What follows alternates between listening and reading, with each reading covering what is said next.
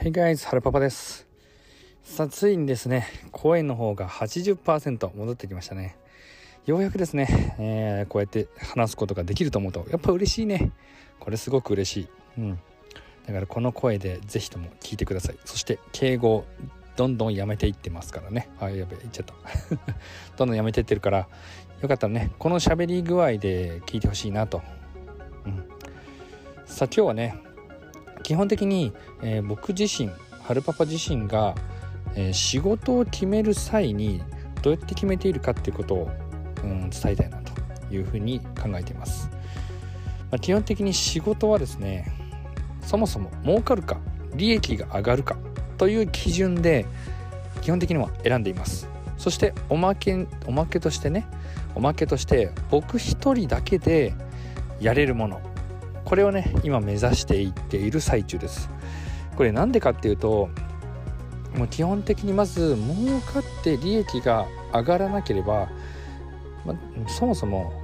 人生の時間って決まってますよね。誰しもが平等に24時間なんですよね。そして24時間の中でやっぱりキャッシュフロー不労所得ですよね。もう自分の肉体労働みたいな。えー自分の体を使ったりとか時間を使うことによって得られるようなキャッシュですよね。これがまあある意味、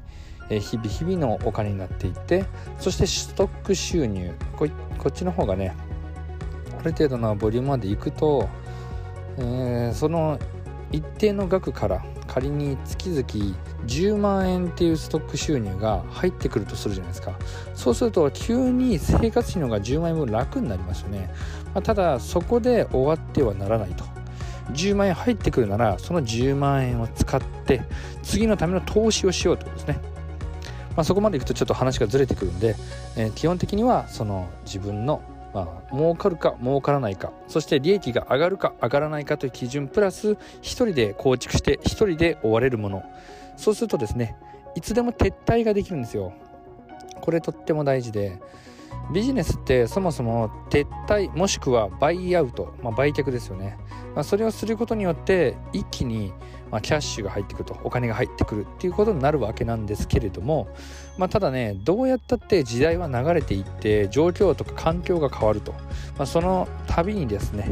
自分の時間を使ったりとかお金を使うことによってその時代の流れに合わせて変化させていくと。それって結構ねコストもかかるし時間も取られるしそしてねなかなかしんどいんだよね。で周りのね競合他社ももちろん同じようにやってくると、まあ、ちょっとね、えー変えたりとかもしますけれども、まあ、それをやっていくんであればやっぱりね僕自身がやっていくにあたっては基本的に仕事。うん、これね集客コストとか販売コストってものはやっぱり必ずかかってくるんだよね。必ずお客様を集めなければならないっていうことが大前提なんだよね商売をする上で。やっぱり、人に対して人からありがとうの対価としてお金をいただくっていうことが大前提なんでどうやったって集客コスト販売コストがかかると。で同じコストそして同じ時間をかけるんであればやっぱり利益が大きい方がいいに決まってるんだよね。これ間違いなくそう。なので、より大きい利益を上げるためにはどうするかっていうことをそもそも考えましょうってことですね。例えば、まあ僕のね、えーお客様先で設計会社さんの社長さん、これはですね、個人の家の設計というものをそもそも絶対に受けないって決めているそうなんですね。同じような仕事量で、そしてね、個人の家よりも、まあ、ビルを建てた方がそもそも儲かると。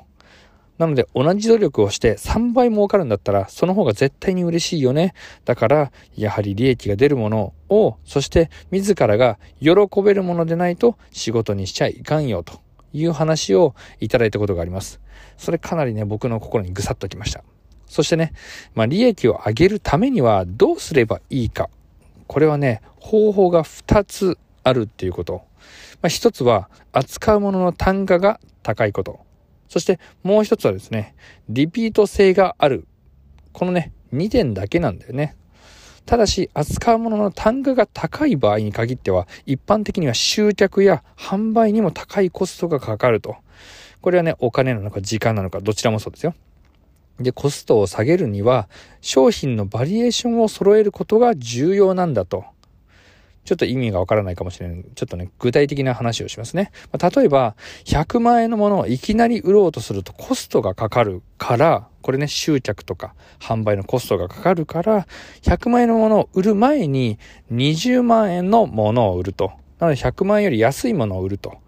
なので20万円のものを売る前に2万円のものを売るというふうに、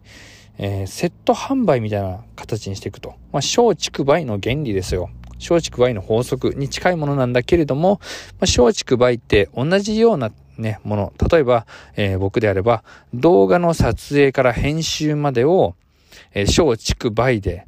お届けしますよと。さあ、どれか選んでくださいねっていうのが松竹梅の法則であって、そうではなくて、えー、僕のね、動画編集と動画撮影の方のビジネスに落とし込むんであれば、動画撮影の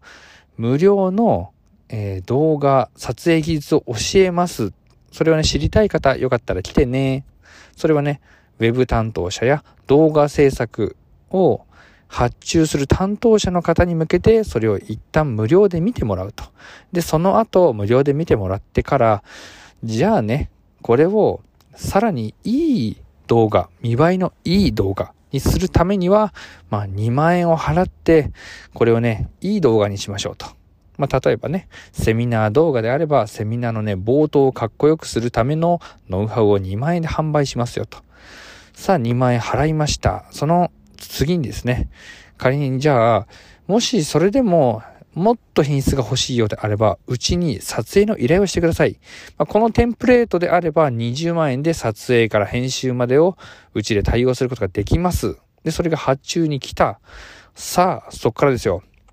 じゃあね、会社の PR 動画を作ってほしい。しかも、すごいかっこよく、もう映画のね、もう予告編みたいなものを作ってほしい。はい、そうしたらね、はい、100万円。みたいなね。そうやってね、段階を踏まえて、お客様に買っていただくと。そしてね、選ば、選んでいただけるような状況を作っておくことが、商売人としての、まあ、ある意味ね、ありがとうの対価を得るために、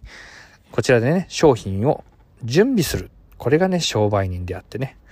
なので、この、えー、順序立てて、さらにね、お客様がこのお金でも喜んで払ってもらえるように、まあ、うちでね、このテンプレート20万円で販売して撮影して編集までしますけれども、ただですね、他の会社さんだと、これはね、少なくともやっぱ30万円はかかりますよ、みたいな。なので、もうお客様のためを思ってこの金額にしています。だからね、うちはね、この20万円で利益は取るつもりありませんよっていうスタンスでいくとですね、まあそもそもお客様は、まあ、先にね、2万円の商品を買っていたからこそ、2万円の商品結構良かったなと。じゃあ20万の商品もやっぱり競合他社よりいいんじゃないかっていうことで20万円を買うと。さあ、そしてですね、100万円の商品もうちありますよ。100円の商品、これぐらいのボリューム感です。どうですか？あ、これもいいですね。で、買います。